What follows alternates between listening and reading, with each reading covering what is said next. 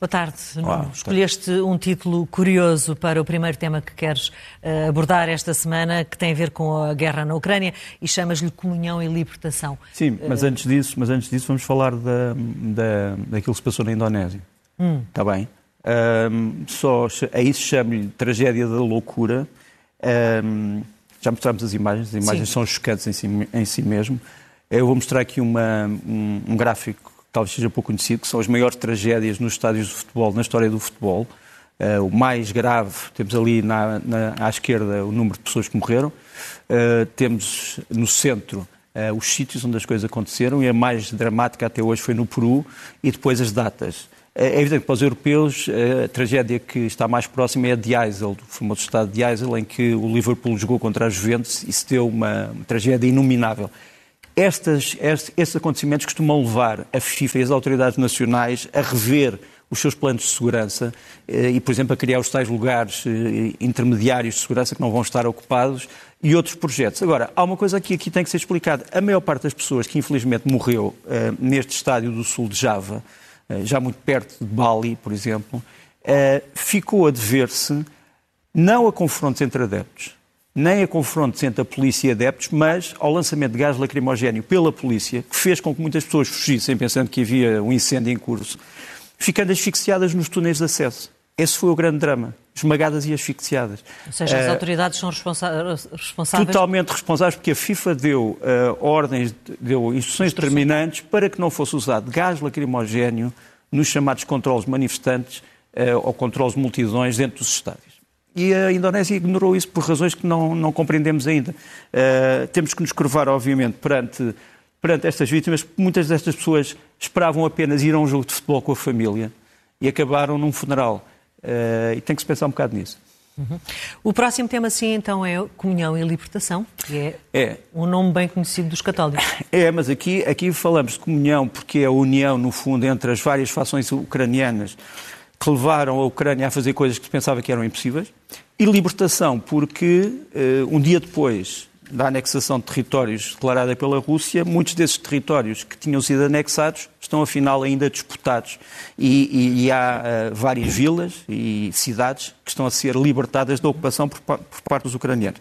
Uma das chaves do que se está a passar é obviamente isto que eu vou mostrar, o facto do exército ucraniano, as forças terrestres, sobretudo, já não serem uh, o exército, digamos, mal preparado, destruído, desmoralizado de há oito anos atrás. Quer dizer, os ucranianos hoje não só estão unidos, missionados, bem treinados, como estão extremamente bem equipados. Já vamos falar mais disto, mas estes são alguns dos carros de combate que participaram nesta ofensiva, uh, que já começou uh, quando eles conseguiram libertar quase todo o oblast de Kharkiv é evidente que o que se passou esta, nestas últimas 24 horas tem a ver com esta cidade que vou mostrar a seguir, a cidade de Liman. A cidade de Liman é um grande centro ferroviário uh, que fica no norte de Donetsk. Aqui está a principal central, a principal, uh, a principal estação ferroviária por onde passa muita da mercadoria e também comboios militares, que controla, no fundo, Kharkiv, Luhansk e Donetsk. Quer dizer, acaba por ser importante para os três oblasts.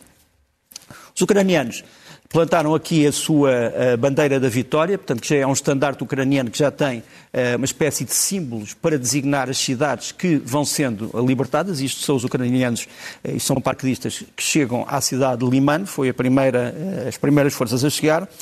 Depois, gostava de mostrar aqui aquilo que os ucranianos chamaram esta operação, a Operação Stina Svobody, ou seja, a Operação Muro da Liberdade, é importante, se pudermos tirar o, o rodapé, só para eu tentar explicar eh, em toda a imagem. Portanto, no fundo, ali a vermelho, aquela zona uh, delineada a vermelho, é a zona dos dois oblasts, ou seja, dos dois oblasts, portanto, de Donetsk e de Luhansk. Não sei se podemos tirar o rodapé, uh, agradecia, uh, mas de qualquer maneira, estes dois oblasts uh, são, um, são duas regiões que, que neste momento estão em disputa. Isto é o Donbass.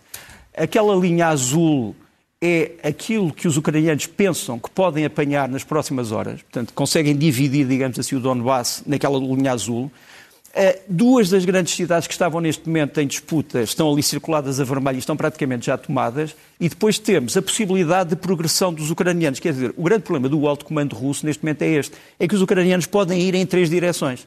Podem ir para sul, da direção de Mariupol, podem ir para uh, leste na direção de Donetsk ou podem ir para leste a norte na direção das principais cidades de Luhansk. Portanto, esta dúvida está a causar um grande drama uh, em Moscou uh, neste momento. Depois, como tu sabes, a seguir a cada derrota militar, isto foi uma derrota militar muito pesada para a Rússia, ainda não sabemos uh, os números, porque muitos dos militares que fugiram foram mortos, infelizmente. Nós temos muitos vídeos de militares russos mortos que espero que as pessoas não comecem agora a divulgar, porque acho que, enfim, aos mortos, os mortos devem ser deixados em paz. Deve-se dignidade, não é? E, e, portanto, nesse aspecto, mas há, infelizmente, é uma, foi uma carnificina. Portanto, a, a, Rússia debandou desta cidade.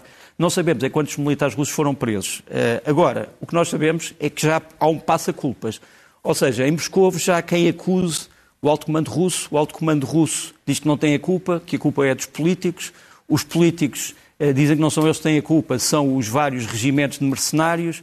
Os regimentos mercenários, como o Grupo Wagner e os homens do Kadyrov, dizem que a culpa não é deles. Enfim, há um passa-culpas. Muitas pessoas estão neste momento a culpar este general, o general Andrei Ivanaev, que é o comandante do 20 Exército de Armas Combinadas, que era uma das uh, grandes unidades que estava a guarnecer esta zona de Liman e que acabou por fugir e acabou por não defender convenientemente essa cidade. E já há quem brinque com isto, porque um, os uh, analistas militares um, russos começam a atribuir as culpas a quase todas as pessoas. Ou são nazis ucranianos, ou são americanos, ou são judeus, uh, já se brinca que podem ser extraterrestres, e houve quem fizesse ali um mapa a mostrar quem é que está envolvido nisto, desde os emblemas da NATO até à estrela de Davi, uma cruz suástica, um extraterrestre, uh, o movimento LBGT e uh, os super-heróis da Marvel. Ali à esquerda é uma coisa menos eh, que não é para brincar, são documentos que uh, alguns uh, serviços russos começaram a informar, dizendo que foram apanhados estes documentos aos ucranianos e que é uma espécie de grande plano de subversão da Rússia pela Ucrânia. Subversão dos mídias, subversão da, da, da, uh, da população, de vários intelectuais, etc. Portanto, no fundo, ninguém quer reconhecer que provavelmente há culpas próprias. Isto é tudo a culpa dos outros.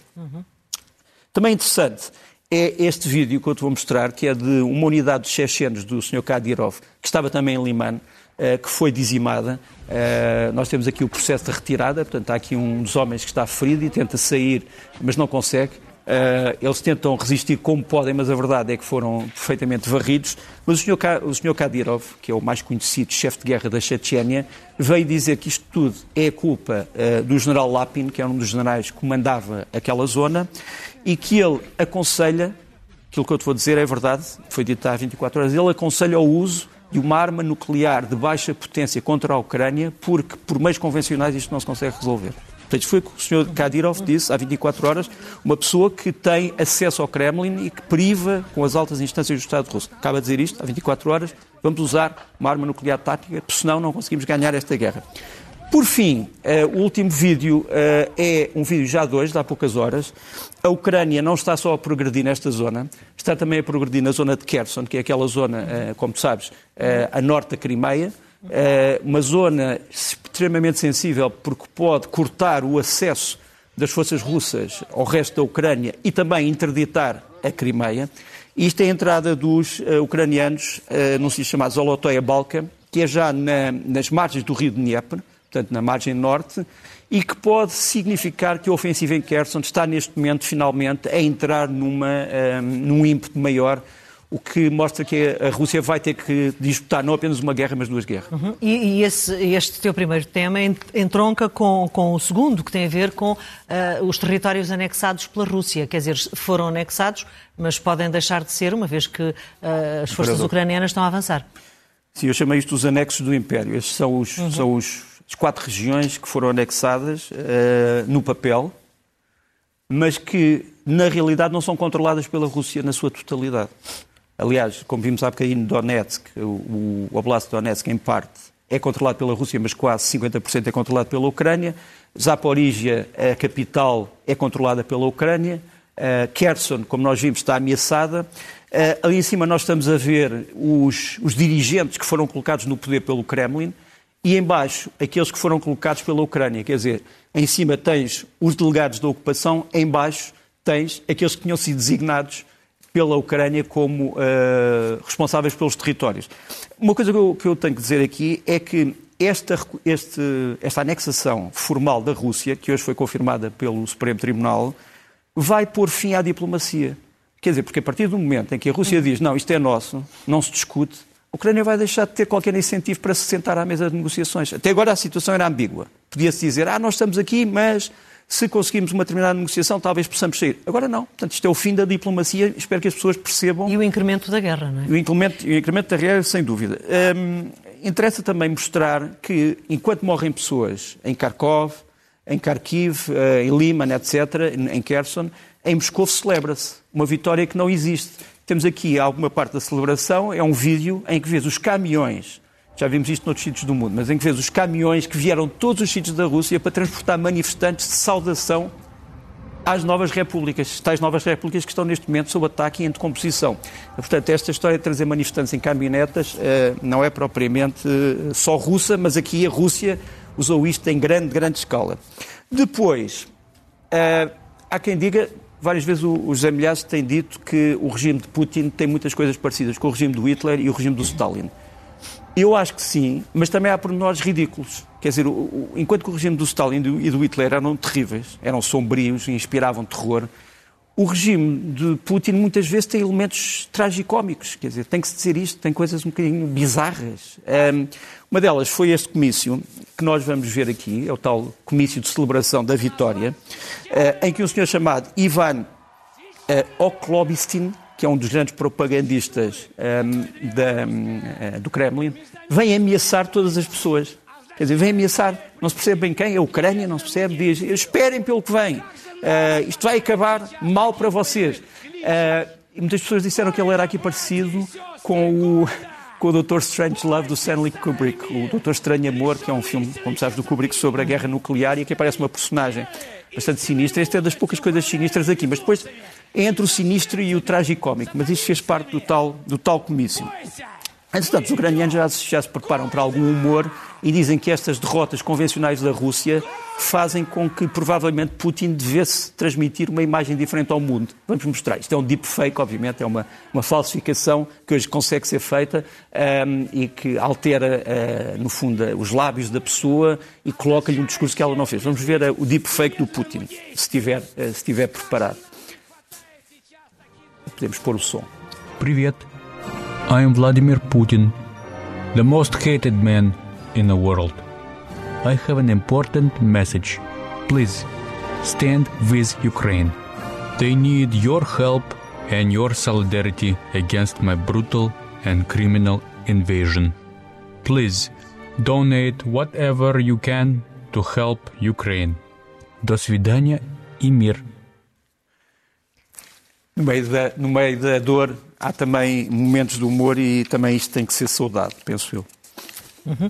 Nuno, próxima, o próximo título é Acompanhados e Isolados, ainda sobre a guerra na Ucrânia e sobre quem está, quem te parece que está mais isolado e mais acompanhado uh, e tem mais aliados e eu está mais protegido. eu acho que quanto a isso, mesmo que eu não tivesse essa opinião, é mais ou menos evidente. Quer dizer, a Rússia está hoje, infelizmente, para os russos e para os russos que não queriam esta guerra, são muitos, infelizmente eh, isolada. Isso viu sobretudo na declaração, na, na, reunião do Conselho de Segurança da ONU, em que, como tu sabes, eh, houve uma moção para declarar ilegal esta anexação e esta moção só não passou porque a Rússia votou contra. Quer dizer, a Rússia não teve um único país um, a apoiá-la. Uhum. Uh, países que eram tradicionais aliados, como a Índia e a China, abstiveram-se. Uhum. Portanto, no fundo, acabaram por uh, não condenar esta posição do Conselho de Segurança. E isto é um, é um sinal de alerta para a Rússia. Um sinal de alerta porque a China está a mudar muito rapidamente de posição, uh, até agora tem sido neutral, uh, mas cada vez mais diz que está contra determinadas coisas que estão a passar no terreno.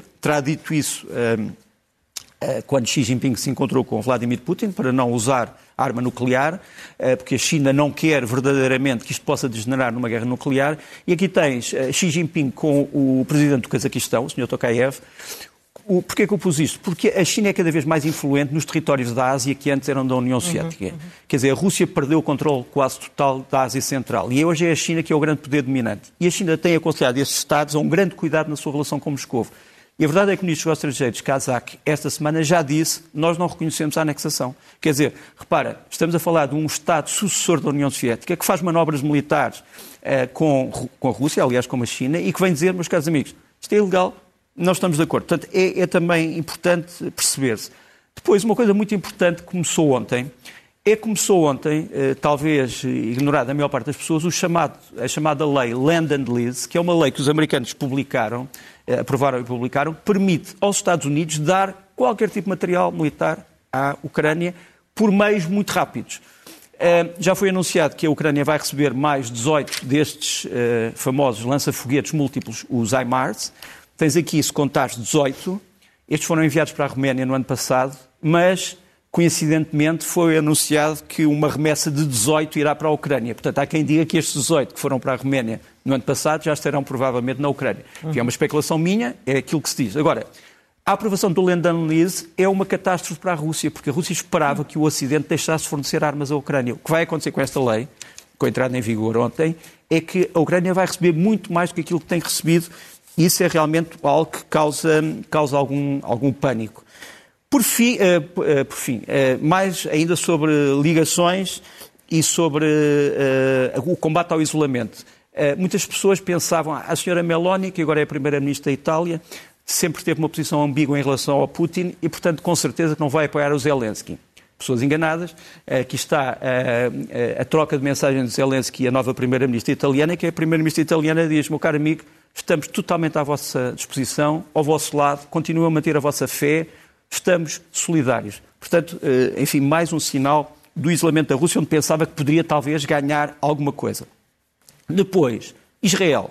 Israel está cada vez mais voltada eh, para ajudar a Ucrânia, sobretudo porque o Irão, como tu sabes, está a fornecer drones eh, à Rússia. Sim. Portanto, enfim, o inimigo, o inimigo do, do meu amigo faz com que, no fundo, eu tenha, que, eu, eu tenha que apoiar, obviamente, o meu amigo ou, ou, no fundo, ou amigo do uh, teu amigo. No fundo, no fundo uh, eu acabo por ter que escolher entre dois males. E mesmo que uh, algumas pessoas na, em Israel não quisessem envolver-se neste conflito, uhum. começam a pensar que se o Irão apoia a Rússia, é porque Israel provavelmente terá que apoiar alguém mais. Temos aqui três imagens interessantes. O Jerusalem Post, que selecionou Zelensky entre os 50 judeus mais predominantes do mundo. O Jerusalem Post muitas vezes reflete as posições do governo israelita que está no poder.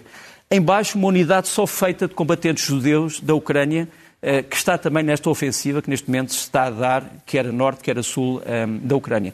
E depois, em cima, uma imagem muito significativa é o chefe de Estado-Maior-General das Forças Armadas Ucranianas, o general Zaluzny, com o chefe rabi de, da Ucrânia, o Moshe Roivan Azman, em que lhe foi dada uma espécie de uma prédica especial, aquilo que poderíamos chamar uma bênção especial, para os militares ucranianos, sobretudo para aqueles que são uh, professam a fé, a fé judaica.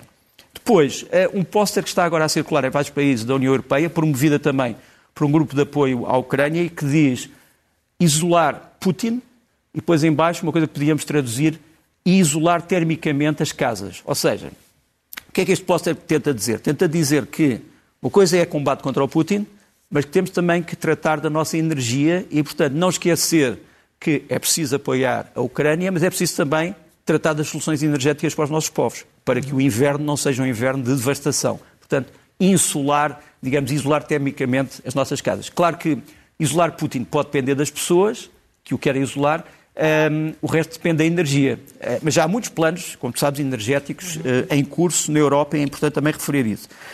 Uh, esta imagem a seguir, também né, sobre isolamentos e, e solidariedade, é uma imagem impressionante. Este homem, este jovem, chama-se Vladislav uh, Zaiv Voronov. Uh, ele era um antigo comandante, uh, um antigo combatente do regimento Azov, foi feito prisioneiro de guerra, uh, ficou sem uma perna, como se vê ali, e ele agora jurou que iria passar o resto da sua vida a proteger e a publicitar a necessidade de apoiar os prisioneiros de guerra, qualquer que sejam, sejam russos, sejam ucranianos, para que sejam um, respeitadas estritamente as convenções de Genebra proteção aos prisioneiros de guerra. Portanto, isso aqui não é uma questão de prisioneiros ucranianos, é uma questão de princípio. As pessoas presas têm que ser tratadas com dignidade e ele tem andado por todo o mundo. Aqui está, como se vê, em Washington, a promover a sua causa. E isto também tem a ver um bocado com a internacionalização das coisas e com a indignação que as pessoas neste momento no mundo estão a sentir por algumas coisas que estão a passar na Ucrânia. Deixa-me mostrar-te este vídeo. Este vídeo é um vídeo que, que deve chocar todas as pessoas. Isto era um comboio humanitário de civis que iam sair de Zaporizhia, portanto, a parte ucraniana, para o sul, para trazer alimentos para as pessoas que no sul estão a sofrer sob a ocupação russa. Uh, queriam também trazer membros das suas famílias que queriam regressar à zona ucraniana. A Rússia foi, uh, foi avisada de que isto era um comboio civil humanitário. Uh, a verdade é que quando chegaram à linha de marcação foram bombardeados e infelizmente ainda estamos a contar os mortos. Sabemos que já morreram 31 pessoas. Eu falei há, há bocadinho com um familiar de uma das pessoas que ficou gravemente ferida e que diz que vai pôr em tribunal em vários países do mundo as pessoas que andaram a dizer que eles eram ucranianos que estavam a fugir da tirania ucraniana e que foram mortos pelos próprios ucranianos. Portanto, ele neste momento está. Isto foi uma coisa que foi propalada por alguns uhum. meios russos e ele neste momento está a pôr em tribunal. Uh, as várias pessoas disseram isso por, eh, por injúria e difamação e também por, uh, para tentar proteger a memória dos, dos falecidos. Uh, Infelizmente, este foi apenas um dos massacres, porque foi descoberto que também na zona, que agora é libertada, portanto, a zona ali, uh, Kupiansk, portanto, no, no, no Oblast de Kharkiv, também se descobriu uma coluna que tinha sido também atacada, uma coluna civil, percebia-se que eram civis, foram pura e simplesmente atrocidades, e o Ministério da Defesa russo uh, reconheceu que houve um ataque naquele sítio, mas disse, não, não, o alvo era militar, sempre a mesma coisa. Uhum. Pois, e, já falaste aí também, já afloraste a questão da energia e da importância que ela tem uh, para nos levares para os, uh, enfim, para, para, para os ataques atentados a que têm sido sujeitos os gasodutos Nord Stream 1 e 2. Quem é que achas, a quem é que achas que isto beneficia?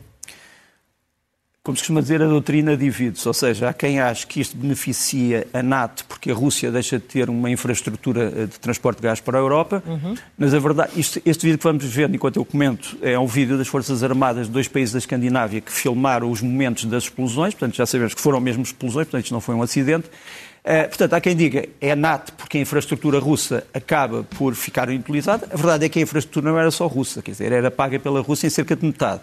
O resto das empresas que pagaram aquela infraestrutura eram empresas da União Europeia. Europeia. Mas seja como for, aquela infraestrutura já não servia para nada, porque, como sabes, houve uma decisão da União Europeia de deixar de importar gás russo e, sobretudo, de não, de não continuar o chamado projeto Nord Stream 2, que iria diretamente uhum. para a uhum. Alemanha. Há quem diga, é a Rússia porquê? Porque é que a Rússia iria atacar a sua própria infraestrutura? Porque há pessoas que dizem que a Rússia está a tentar enviar uma mensagem militar aos europeus a dizer os gasodutos que vocês estão a construir, e há vários que estão neste momento a ser construídos, podem ter esta sorte. Há um gasoduto que foi agora construído que une uh, a Noruega e a Dinamarca à Polónia. Há um gasoduto da Grécia para a Bulgária. Uh, a Turquia quer também trazer gás que vem do Azerbaijão sem ter que passar pela Rússia e, portanto, há quem diga isto pode ser um aviso. Nós já dissemos aqui no programa com os Emilhados que há uma base de forças especiais eh, marítimas russas muito próximo do lugar do acidente. Não estou a dizer que foram eles, estou a dizer que é só uma coincidência, estão ali. Agora, já há brincadeiras na internet, não se deve brincar com coisas sérias. Não sei se te lembras do, do, do envenenamento dos uh, Skripal em Salisbury, Uh, há uns anos atrás. Uhum. Uh, os acusados foram aqueles dois homens que se foi a dizer que eram agentes secretos militares russos e que foram levados pela Russia Today ao público e vieram dizer não, nós somos só turistas, nós estávamos ali porque íamos ver a Catedral de Salisbury, que é uma das mais bonitas do mundo. E agora quem é, há quem tenha aproveitado para fazer aquela montagem, eles com dois escafandros a dizer não, não, nós viemos aqui só para ver a beleza do Mar Báltico e as infraestruturas Nord Stream, que são obras majestosas uh, da humanidade. Portanto, enfim, continuamos com uma, um grande mistério. Agora, posso mostrar aqui este mapa, de certeza que não era desejado pelos países da NATO. Este mapa é o mapa da uh, extensão da nuvem de metano que foi espalhada pela Escandinávia, sobretudo para a Suécia, depois destes atentados. Ou seja, quem perde mais no ecossistema são os países da NATO. Quer dizer, eles iriam poluir o seu próprio espaço e destruir os, o, destruir os gasodutos e fazê-lo isto uh, à vista de toda a gente. São perguntas que eu deixo sobre a mesa. Uhum. ainda sem respostas. Uhum. E de uma tragédia passamos para outra, para, para, para, o Irão e para, e para a luta das mulheres, que está a ser apoiada por eh, jovens e por homens e, e gente é verdade, de todas as É idades. verdade, as mulheres conduzem, mas os homens vão atrás. Uh, atrás de cada grande mulher, um grande homem. Uhum. E, mas eu, uh, chamei isto A Cidade das Mulheres, que é um grande filme do Fellini. Uhum. Uh, se, vamos falar de mulheres em vários sítios do mundo, mas sobretudo no Irão e num outro sítio, que já vamos ver. aquilo que me tem impressionado muito é a arte dos pósteres de apoio às mulheres do Irão. Uh, vamos mostrar aqui um. Este é de um artista italiano. Uh, se pudermos aumentar um bocadinho. Uh, aqui tens a mulher a cortar cabelo, que guerra ou polícia de choque que não consegue agredi-la. Pronto. Depois uma outra, uma outra, uma, um outro posto também impressionante, uma mulher que também corta as, bar as barbas do Ayatollah Khamenei, mas essas barbas são ao mesmo tempo Sufocante. o véu, e são o véu, são quer dizer, véu, o, sim, tal, sim, é a tal, o, o, tal, tal véu que cobra a mulher obrigatoriamente e que elas estão neste momento a libertar. Quer dizer, repara, o que se passa a pensar no Irão, ao contrário do que se diz, não é, as mulheres não estão a dizer ninguém usa véu. As mulheres dizem, eu não uso véu. São coisas diferentes. Não é, é a não, liberdade de... É a liberdade de usar ou de não usar, quer claro. dizer, é uma... E o Irão, uma sociedade extremamente sofisticada, eu conheço-a relativamente bem, ainda bem, e eu sempre disse que as mulheres iriam ser o início de uma revolução no Irão. E eu acho que estão a ser o início da revolução no Irão. Portanto, para quem julgue que isto vai passar, não vai passar, porque a sociedade uh, iraniana neste momento está extremamente revoltada contra o poder da chamada teocracia não eleita. Uh, uma outra mulher que eu queria falar esteve em Lisboa, um, estive ainda bastante tempo a falar com ela, é, chama-se Rushan Abbas. Ela é uma cidadã, até agora, da China. Um, ela é representante do chamado povo uigur. Os uigures são uh, aqueles chineses do Xinjiang, do Turquestão uh, chinês, que têm feições muito ocidentais, quer dizer, não têm as feições asiáticas do Zhan, mas que têm sido, ao longo da história, reprimidas uh, por vários regimes chineses e essa senhora veio a Lisboa porque está numa espécie de uma digressão para tentar saber o que aconteceu à sua, à sua irmã, que aparece ali na fotografia, que desapareceu, pensa que está num campo de concentração, ela nunca mais a viu. Chinês? E no fundo, campo de concentração chinês, não sabemos se é um campo de concentração no Xinjiang ou se é no resto da China. A verdade é que se apela ao governo chinês que possa tratar destes casos e que possa também ele próprio indignar-se com estes casos. Uhum. Nuno, uh, o tema do dia é sem dúvida hoje o Brasil e as eleições. O que é que te parece que vem aí para o futuro do país? Um, sabes que as sondagens têm mostrado que, apesar de eh, Lula da Silva continuar à frente, uh, a margem tem cortado. E a campanha Bolsonaro mostrou uma sondagem de um instituto chamado Market que mostra, aliás, o contrário, que o Bolsonaro poderia ganhar. Mas seja como for, ninguém acredita numa, numa, numa, numa vitória à primeira volta, onde uhum. seria preciso 50% mais um. um. No entanto, quem tiver essa, se alguém tiver essa vitória, mostra que houve realmente um marmoto no Brasil. Porque, quer dizer, porque, porque não se esperando essa vitória imediata, ela acontecer, aquele que perde tem que reconhecer que verdadeiramente perdeu. Portanto, para mim, grande, a grande questão é que o perdedor aceita o resultado das eleições, seja ele quem for. Portanto, isso é o mais importante e é aquilo que nós esperamos. Agora, as duas campanhas continuam a mostrar apoios nacionais e internacionais. Este é o Neymar, é um grande jogador de futebol, que vem aqui mostrar o seu apoio ao Bolsonaro. Esse aí o Bolsonaro não só a ser apoiado pelo Neymar, mas a visitar a chamada Fundação Neymar, que é uma fundação, enfim, de ajuda para que as pessoas progridam na vida, sobretudo os mais jovens e menos favorecidos. Portanto, isto foi, de certa forma, um dos grandes trunfos da campanha do, uh, do Bolsonaro. E depois temos uma, um apoio que vem dos Estados Unidos a Lula da Silva, que talvez não se esperasse. Uh, muitos conhecem este homem, Bernie Sanders, foi um dos rostos da campanha para a presidência americana. É evidente que não chegou a ser apurado pelo Partido Democrata, mas tornou-se uma figura que mostrava, de certa forma, a revolta de uma certa parte da sociedade uh, americana com contra os candidatos tradicionais. E pronto, não sei se estas, se estas duas ajudas vão servir para alguma coisa, mas temos que esperar. Mas, sobretudo, aquilo que eu disse, que haja paz e que o vencedor possa fazer as pazes com o vencido e que o vencido reconheça o vencedor. Esperemos que sim. Passemos ao próximo tema, que é as forças desarmadas. O que é que queres dizer com isto? Parte 2. Olha, eu na semana, há duas semanas comecei a falar do estado, infelizmente, eh, de crise das Forças Armadas Portuguesas num momento em que toda a Europa se está a rearmar porque há muitos perigos. Uhum. Uh, falei do equipamento e agora vou falar da parte humana, a parte do pessoal. E tenho ali, uh, nesta imagem, que é uma imagem de um paraquedista português, uh, os paraquedistas em Portugal têm dado muito a Portugal e, e é bom que isso se saiba. temos ali, não sei se podemos aumentar, mas pronto, ali à esquerda temos a verde aquilo que está bem qualidade dos combatentes, um, boas indicações das forças nacionais destacadas no estrangeiro, qualidade do comando, sobretudo comando operacional, um grande sentimento de, um grande sentido de improviso e flexibilidade que geralmente transforma o combatente português num combatente melhor, consegue adaptar-se, digamos, à realidade, e boa cooperação internacional. Isto é o que está bem. O que está mal, miséria, miserabilismo salarial. Quer absoluto, quer comparado. Quer dizer, há militares que, pela mesma tarefa, recebem menos do que se recebe em tarefas em, em eh, noutros corpos semelhantes que eu não vou aqui citar. Uh, miséria salarial, isso, isso não vamos a sítio nenhum. grande dificuldade de recrutamento. Quer dizer, neste momento há muitas vagas nas Forças Armadas que não conseguem ter recrutas.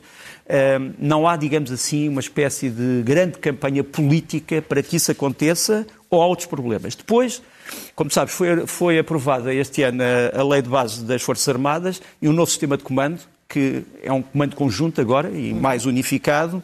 A verdade é que os decretos regulamentares que precisam de concretizar esta lei ainda não foram aprovados ou ainda não foram sequer publicados, uh, e tem que se perguntar porquê. Depois, a lei de programação, programação, militar. Como tu sabes, o que acontece em Portugal é que é assim, uh, as Forças Armadas precisam de determinado dinheiro, isso é aprovado no orçamento, se esse dinheiro não for gasto, uh, não é, tem que se pedir outra vez no, no, no ano seguinte. Ou seja, eu quero comprar o material X, esse material não está disponível nesse ano. No ano em que eu preciso dele, já não tenho dinheiro porque tenho que renovar o compromisso. Uh, portanto, a grande questão é saber, a lei de programação militar deve existir como está ou devíamos criar, por exemplo, sempre que haja um orçamento de defesa, uh, os fundos transferem-se para o ano seguinte, portanto, são cumulativos, e devia haver talvez um fundo um banco das Forças Armadas controlado pelo Tribunal de Contas, eu, eu especifico, controlado pelo Tribunal de Contas, em que todo esse dinheiro pudesse ficar para poder ser usado em situações de emergência. Uhum. Nuno, passemos eh, agora ao tema seguinte, que é os livros da semana. É, uh, muito rapidamente, um clássico sobre o Brasil, Sérgio Buarque da Holanda, Raízes do Brasil, foi agora reeditado, merece ser conhecido. Uh, do Anthony Selden, uh, The Impossible Office, uma, um raciocínio sobre o, o trabalho do Primeiro-Ministro no Reino Unido e como é que se criou o lugar de Primeiro-Ministro, numa altura em que, como sabes, há uma grande crise neste momento política no Reino Unido. Depois do David Salomoni, Fernando Magalhães, eh, no fundo o homem que se notabilizou pela viagem em circunnavigação, e mais uma reedição de, dos, uma coletânea do Adolfo Casais Monteiro, da poesia de Fernando Pessoa. Os filmes, o que é que queres destacar? Uh, quero uh, destacar dois, dois filmes.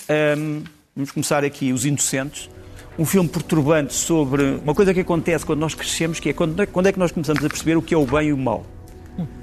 Quando é que nós começamos a formular juízos morais? E realmente Os Inocentes é um grande filme. É um filme que tem que ser visto com, com cuidado. É um filme que nos vai deixar chocados até ao fim. E depois de vermos, podem, há quem ache, ah, isto é um filme de terror psicológico. Não, tem, tem que ser o filme com olhos de ver, é um filme escandinavo. Depois a seguir, o Nope, de um grande realizador americano que assim se tem notabilizado pelos filmes de terror e fantásticos, o Jordan Peele, eh, e que é um filme que nos mostra uma aparente pequena cidade americana que é surpreendida por um grande evento inexplicável. Vamos ver um bocadinho. But that's why back at the Haywood Ranch, as the only black-owned horse trainers in Hollywood, we like to say since the moment pitches could move, yeah, skin in the game.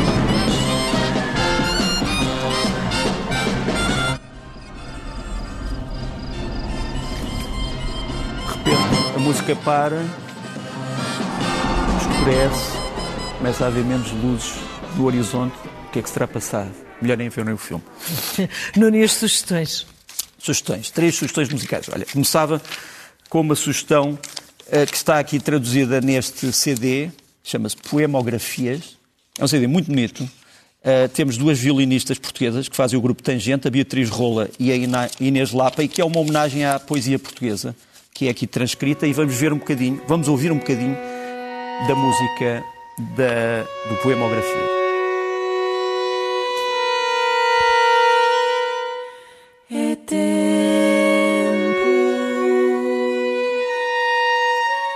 é tempo. Para quem não saiba, o É Tempo é um poema, é, isto é uma pequena citação de um poema da Sofia Belbrain.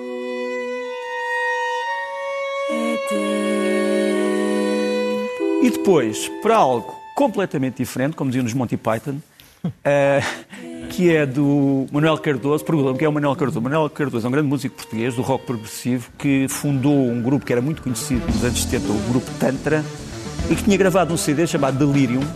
E agora ele regravou todo esse CD porque não estava contente com a qualidade do som. Portanto, ele regravou todos os, todos os instrumentos, uh, ótima qualidade sonora, e vamos ver um bocadinho. Delirium, do Tantra, do Manuel Cardoso, do Tantra.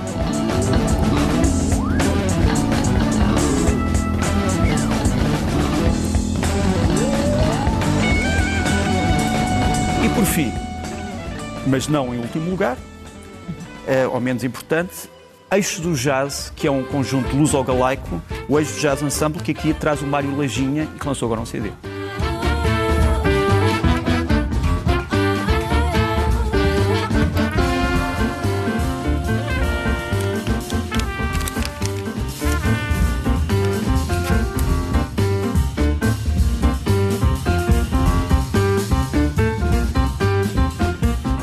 Música é sempre a melhor forma de terminarmos porque nos faz esquecer algumas das verdade, coisas de que é falámos no é início.